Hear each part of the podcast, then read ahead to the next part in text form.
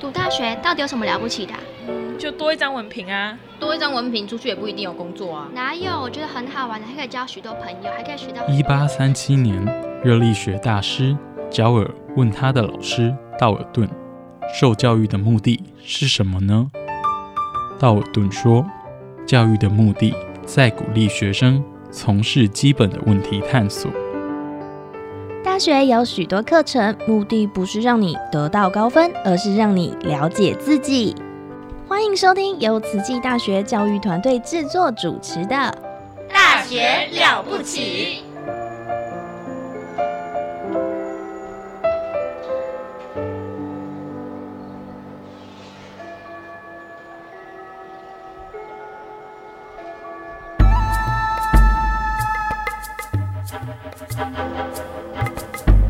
大学之道，守谦之道。十年树木，百年树人，传道授业，济世爱人，热情永不退，邀你空中来相会。您现在收听的是优质好节目《大学之道》。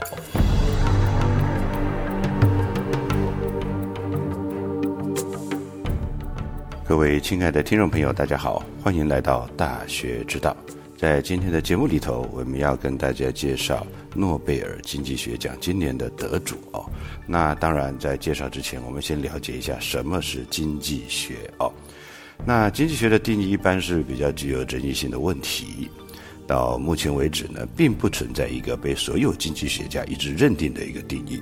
那我们今天就采取比较普遍而且多数的经济学家能够接受的定义呢，就是经济学是研究个人。企业、政府以及其他的团体，在社会内进行选择，以及这些选择如何决定社会稀少的资源所使用的科学。因此，经济学的基本问题，它在于地球的资源有限，而人们的欲望无穷，哦，资源的稀少性。所以，这个定义强调，经济学是一门教导如何以理性的态度选择与分配资源的社会科学。因此，经济学的目的啊，是在于满足人类的欲望，当然满足消费以产生啊效用哦。经济学的英文是 economics，它是由希腊文的 oikos 跟 nomos 的结合的，也就是说呢，在字面上，它就是我们说的 oikos 是指家庭、家族跟财产权 （family, household, estate）。还有就是 nomos 或者是法律的 custom law 所组成的，所以从逐字上的字面上的意思来看呢，也就是 oikos 比较接近家族的管理 household management，而 nomos 比较接近 government management，里头也包含了 custom law 的部分。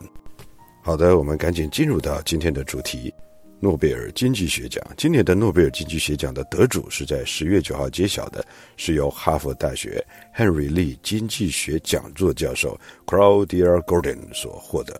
他的获奖原因是增进了人们对于女性劳动市场结果的理解。负责颁奖的瑞典皇家学院表示，Gordon 首次全面地介绍了几个世纪以来女性的收入和劳动力的市场参与。他的研究揭示了变化原因，还有性别差距。他在这个领域深具影响力。他的论文涵盖了女性追求事业与家庭的历史、高等教育的男女同校与竞争，以及避孕药对女性职业与婚姻决定的影响。今天我们的节目非常荣幸邀请到东华大学人文社会科学院的经济学系尤素娟教授来为我们介绍今年的诺贝尔经济学奖的得主。还有他的得奖的室友，那我们先介绍一下尤教授哦。尤教授呢，他的研究领域有管理学，还有经济学。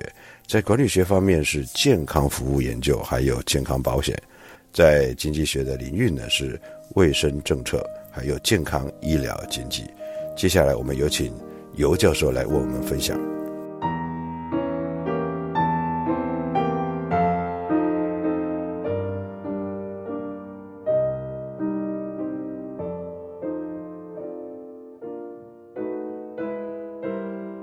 各位听众，大家好，呃，我是东华大学经济系的尤淑娟，今天很高兴有这个机会来跟大家简单的介绍一下今年的啊诺贝尔经济学奖的得主 Claudia Golding，那英文翻译就直接称呼他戈丁教授。格林教授，呃，先做一个简单的介绍。他今年已经七十七岁了。他出生在一个美国的纽约的犹太家庭。他是康奈尔大学经济学学士。很特别的是，他还主修了历史。然后他的博士是在芝加哥大学得到的。他的很大的一个经历对我比较特别的是，他一九九零年的时候是哈佛大学经济系的第一位女性终身教授。其实您看，一九九零年到现在其实没有太久，可是她是第一位女性终身教授。其实我从这样的一个一个时辰来看，我就觉得说，哇，她是一个这么优秀的一个教授。可是，even 是她，即使是她，她都要到一九九零年才是。哈佛大学经济系的第一位女性终身教授，她任教了很多很多的有名的学校。那她个人的经历里面，我个人觉得呃很特别的是，她曾经是美国经济学会会长。对我们学经济的来讲，这个应该是最高的荣誉。当然，二零零六年的时候，她同时也是美国国家科学院士。那今天我想要特别介绍是她为什么得到了诺贝尔经济学奖。她。本身的呃研究涵盖了劳动经济学、教育经济学，甚至经济史。那很特别的是，他所有的研究的主轴都是性别差异。那性别差异这个议题为什么这么重要呢？呃，是因为现在各地不管是嗯，多么的高收入的国家，哈，性别差异在劳动市场里面其实是仍然存在的，哈。即使女性好像接受教育的程度也越来越好，甚至于我相信各国都在说我们要尽力的消除性别歧视，并且实施了同工同酬。可是这个差异其实仍然存在，为什么？那要回答这个问题其实很重要，可是真的是不容易，因为。女性在劳动市场里面受到不平等待遇，其实已经不是公平的问题，在经济学来看的话，也是一个经济效率的问题。你想看看，如果一个工人没有被分配到最适合他们技能的工作，那这样一个劳动力的配置其实是没有效率的。那如果我们能够减少我们男女之间我所谓的性别差差距的话，能够改善女性人才的配置的话，其实是可以促进各国的。嗯，经济成长的，所以为什么呃，格林教授他得到这样的一个荣誉？其实诺贝尔的委员会其实下了一个评语，我觉得他写的很好。他说，格林教授其实对女性经济史精彩的描述，提供了有关劳动市场性别差异的许多的新的事实。但也因为这样的新的事实，让我们更够了解为什么不管我们的经济多么的成长，这些性别差异仍然的存在，以至于让政策制定者能够知道这个根本的原因，来植入一个更能够消灭性别差异的一个政策。那我简单的来说，其实戈林教授他的研究其实大致上可以分为下几个部分。第一个就是性别跟劳动市场，他认为。在不同职业里面存在的性别差异，就是因为工作的弹性、职业的特性，还有最重要的女性在基因生育跟家庭照顾方面的角色。所以他认为要消除性别歧视、工资差异是实现性别平等的第一步，可是真是不容易啊。然后第二个，他的范畴是教育跟性别平等。要消除性别差异跟工资的差距，他认为最重要的一个关键因素其实是教育，也就是说，他其实是蛮鼓励女性受高等教育的。只有你受受高等教育，才能够有相对平等的教育机会。他甚至鼓励女性，你要参加科学啊、技术啊、工程跟数学等领域。这个部分我特别的有感觉，是因为。呃，我长期关注这个议题，大家也都告诉我，现在同工同酬啊，其实是呃，大家都一样，哪有什么样的性别差异？其实我就呃告诉大家说，其实我观察过这么历年来的学测成绩，或者是呃联考的成绩，长期的关注，我发现很多的女生其实理工科，我是说数学啊、化学啊、物理啊这些，其实也蛮强的。可是最终她在选择科系的时候，她并不会完全的去选电机系啊，或者是呃 computer science 所谓的电脑程式或者机械系这些东西，他会选一个比较中性的，譬如管理啊，法律啊这些，他仍然不会到理工科方面。那我们都知道嘛，我们都知道大学毕业，如果你能够到台积电啊、联发科啊这些。呃，大工厂的话，大公司的话，你相对我们都知道，你们可以得到比较高的薪资。那如果我们在一开始选科系的时候，我们女性就限制了我们自己选科系，或者我们的父母，我们来自社会的压力，认为我们不应该去选那些科系的时候，那我们当然就没有机会像一般的大学生一样，啊，能够进到这些公司。那其实这样子，其实就造成了一个整体的性别的差异。呃，我讲这个的时候，我相信大家就会比较了解所谓的性别的差异、薪资差异，不是讲那个钱的多少，而是我们同样要到达这样的一个程度的时候，女生跟男生其实面临了比较大的选择或者困难或者挣扎。好，所以高定教授觉得说，我们应该要突破这些东西，他甚至鼓励说，政策上要鼓励女孩子。啊，尽量的选理工科，不要是因为自己的性别而受到这样的限制。所以现在欧美国家，其实北欧，其实他们都有这样，甚至美国在台协会每一年都提供了高中生女生许多名额，说如果你是决定要走理工科的话，会有一些到美国就学或者是呃奖学金上的优惠。那我觉得这个东西其实是值得我们参考的。还有一个就是。呃，戈林教授很大的一个，嗯，当然这个部分也是我最喜欢的部分，就是他用历史的观点结合了经济。好，其实我们从历史上来看，呃，去看所有的记录，哈，要找到有意义的女性的工作估计，其实是很难的。所以也因此，在很多的一个研究上，很难关注在女性在经济中的角色。哈，所以柯林教授他很有趣的是，他把这以往各种纷杂说法、哈不一的东西统一起来，他开创了一个经济的框架，讲教育、生育率、生产力跟女性的抱负跟身份的演变跟限制，把它连接起来，然后整个主轴是以女性为主，探讨女性在很多生命周期里面重要的限制条件下，她所做的选择，然后跟经济体做一个联合。具体来说，就是。我们劳动的供给其实砍在这个框架里面，事实上限制了我们女性很多的供给。其实，女性的劳动力本来就是涵盖在我们的生命周期。你哪时候要成为一个母亲？你哪时候？你甚至要不要结婚？你甚至要不要呃有小孩？哦，你你在生命周期里面所有的限制做的决定。就会影响到整体劳动力的发展。那我觉得这个东西是非常有趣的。是的，嗯，因为如果你认为你将来就是要结婚、生儿育女，可能这会阻碍或者是影响你对你职场的选择。呃，你的职场的生命，你可能做的比较短期的规划，你不会长期的规划，因为你知道你会有这些限制。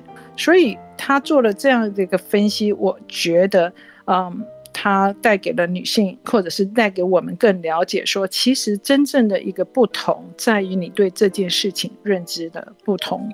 所以这个部分是我我相当呃喜欢的。其实他举出了说，美国以前在做他们的人口普查的时候，就把女性的职业列为妻子，哈，哎，讲妻子这件事情就界定了女性你在。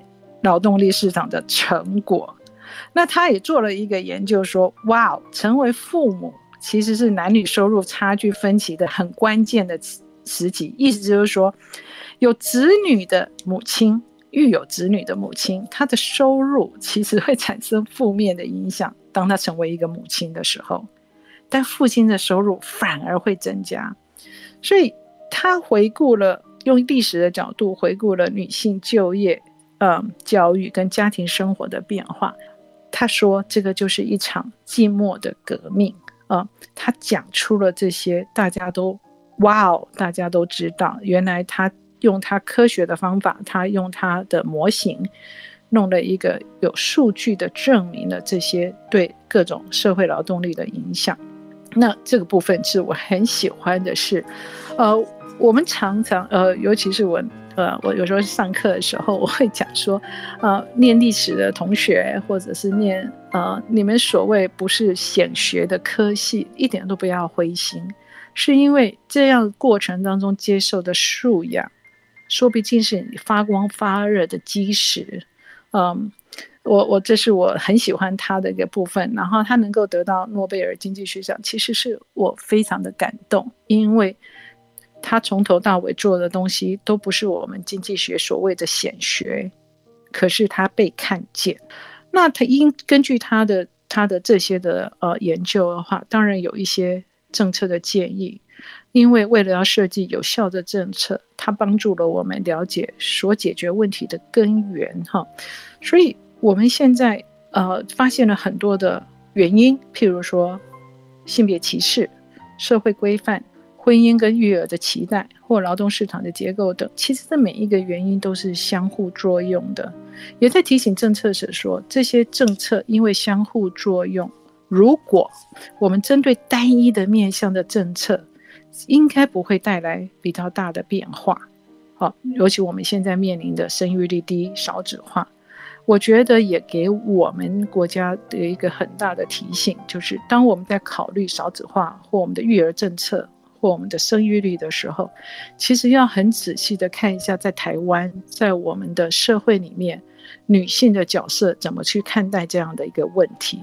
针对这样的一个问题，啊，譬如说提供工作弹性吗？还是说提供一个更有自主的升迁的机会？或者是说像挪威一样规定说，上市公司的董事至少要四十 percent 以上是女性，给女性一些领导的地位？嗯，这个东西是我们值得可以反省，也可以参考的。那它其中有一篇研究是我自己觉得超有趣的，是因为他做口服避孕的的研究。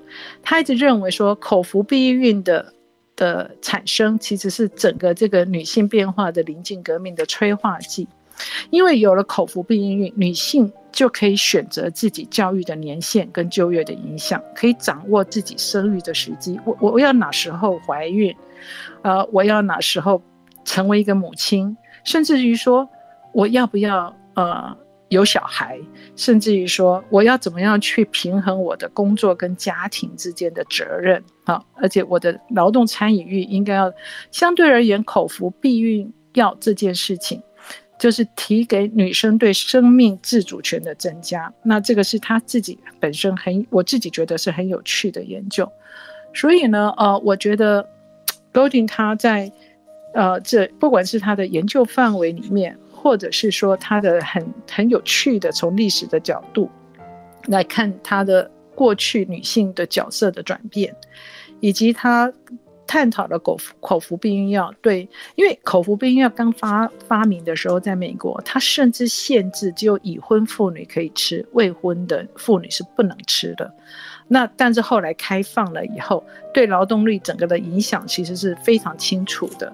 那这个东西也带给我们现在的女生一些的，一些的反反思，就是你的生命到底要成为一个什么样的形式？我们希望这个世界或是我们未来的发展，能够给我们女性更多的选择权，决定我们生命周期的程序，而不是被决定。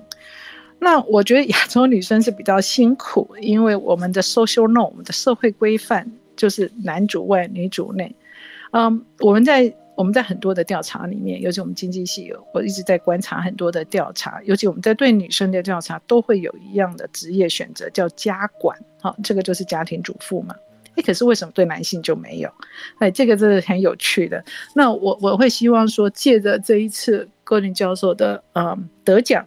不管是带给呃 GDP 很高的国家哈，就是说是呃收入比较高的国家，或是发展中的国家，我们好像就可以找到一个脉络，知道一个着力点，应该怎么样的消除我们的性别差异，然后可以促进我们的经济发展。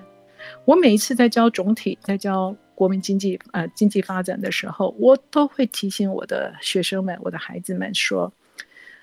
我不管，虽然我在教你们怎么计算我们的经济成长，可是我每次都会说，不管一个国家 GDP 多高，如果它不能够提供一个女性友善并且一个公平的一个机会的话，这个国家再高的 GDP 对我是没有意义的。那我很高兴有这个机会，嗯，能够来介绍一下格林教授。不光光是他的学术成就，也不光光她是一个多厉害的女生。事实上，要能够像她这么厉害的女生，其实是少数的。然后，即使她这么厉害，她也是到一九九零年才是第一位女性的终身教授，在哈佛经济学。那我很希望说，能够借着我这样子一个短短的、简单的对柯林教授的介绍，能够带给我们台湾或者是所有能够接触到他研究的人，能够安静下来，我们想一想，我们的国家、我们的政策支撑者要怎么样的做，能够让我们能够达到更公平、更有效率的经济社会。在最后的几分钟间，我想要分享一些我个人的一个两点的一个提醒。第一个就是，嗯，虽然我们现在女性能够呃出头，所谓出头的机会啊，好像比以往多，但是我觉得还是少数，还是少数。那我觉得以高定教授他这一次的得奖，让我想要给大家或者学生们一些的鼓励，或者是家长，就是第一个。呃，不要用我们过去的经验来扼杀了孩子的梦想，不要认为女生就应该怎么样，而不应该怎么样。呃，我我觉得，呃，念历史系你就好好的念历史系，以历史系为背景，哦，然后好好的发展你的才能跟你的看见。我我觉得在这条路，如果你坚持的走下去，你一定会被看见。还有就是，呃，所以不要一直觉得说自己念的科系不好，然后。现在什么科技最夯、最赚钱？我我会比较倾向说，我们安静下来去想一下，我们自己的生命形式是是什么？因因为我从过去的经验，理工科的学生，其实我们台湾女生都没有超过百分之二十以上。我不知道他是自己认为还是父母亲认为，可是我觉得高庭教授的这样的一个提醒，带给我们父母也好，下一代也好，能够有一个更新的看见，有不同的梦想的的眼镜。还有就是，嗯，我觉得政策上可以多给一点弹性的时间。如果我们觉得，呃，女性在家庭里面扮演非常重要的角色，那我觉得工作弹性哈。可以来让我们帮助我们平衡家庭跟职业，因为母亲的角色其实是不容易的。这是我以上短短的分享。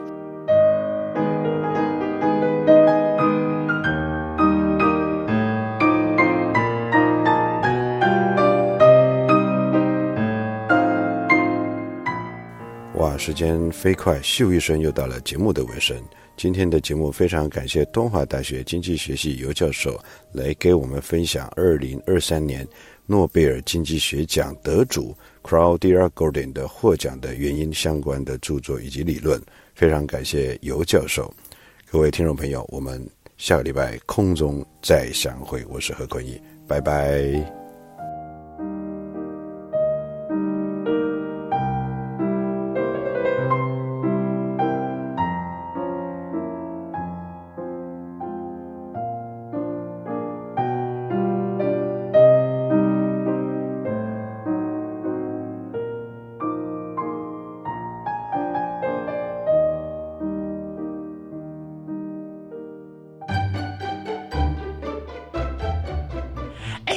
校长，我们赶快逃！哎，没有了！哎，校长好。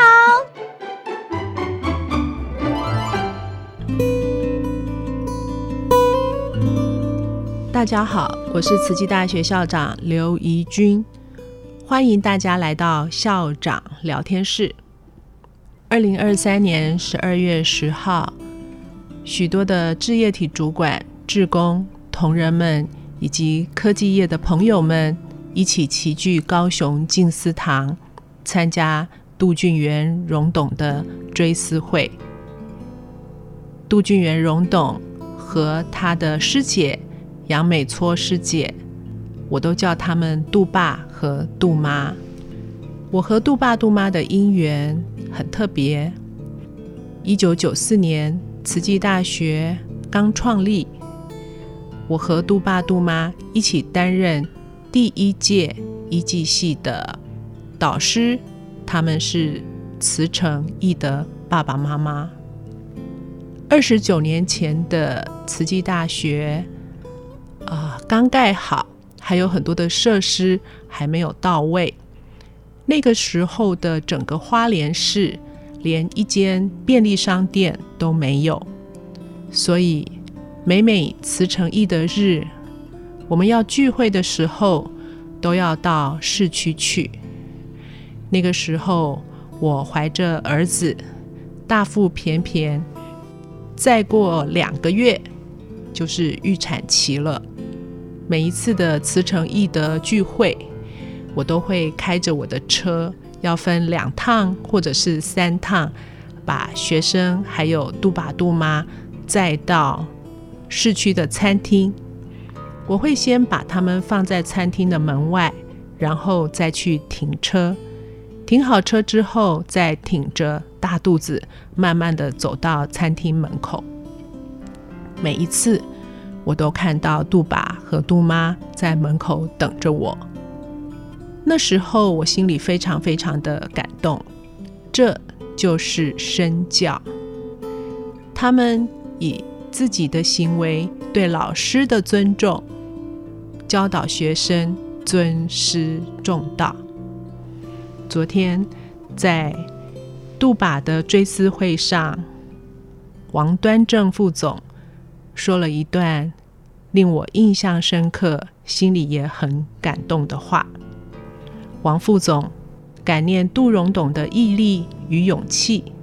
他说：“人生就是一场穿越，穿越生死，穿越时空，穿越名利。”穿越融入，每一次的穿越都是一种超越，每一次的超越又变成了一种穿越，就好像种子种下会结果，果又变成种子，种子又结果，循环不已。王副总说的这段话，其实就是佛教的。生命观，循环的生命观，是来去人间的，是不停的为娑婆世界付出的。这段话我听了，非常的感动，因为感觉自己也正在穿越在每一场不同的挑战当中，也正在做人生的超越，相信。在娑婆世界超越后的度把，很快又会穿越回人间的菩提大道上了。祝福大家。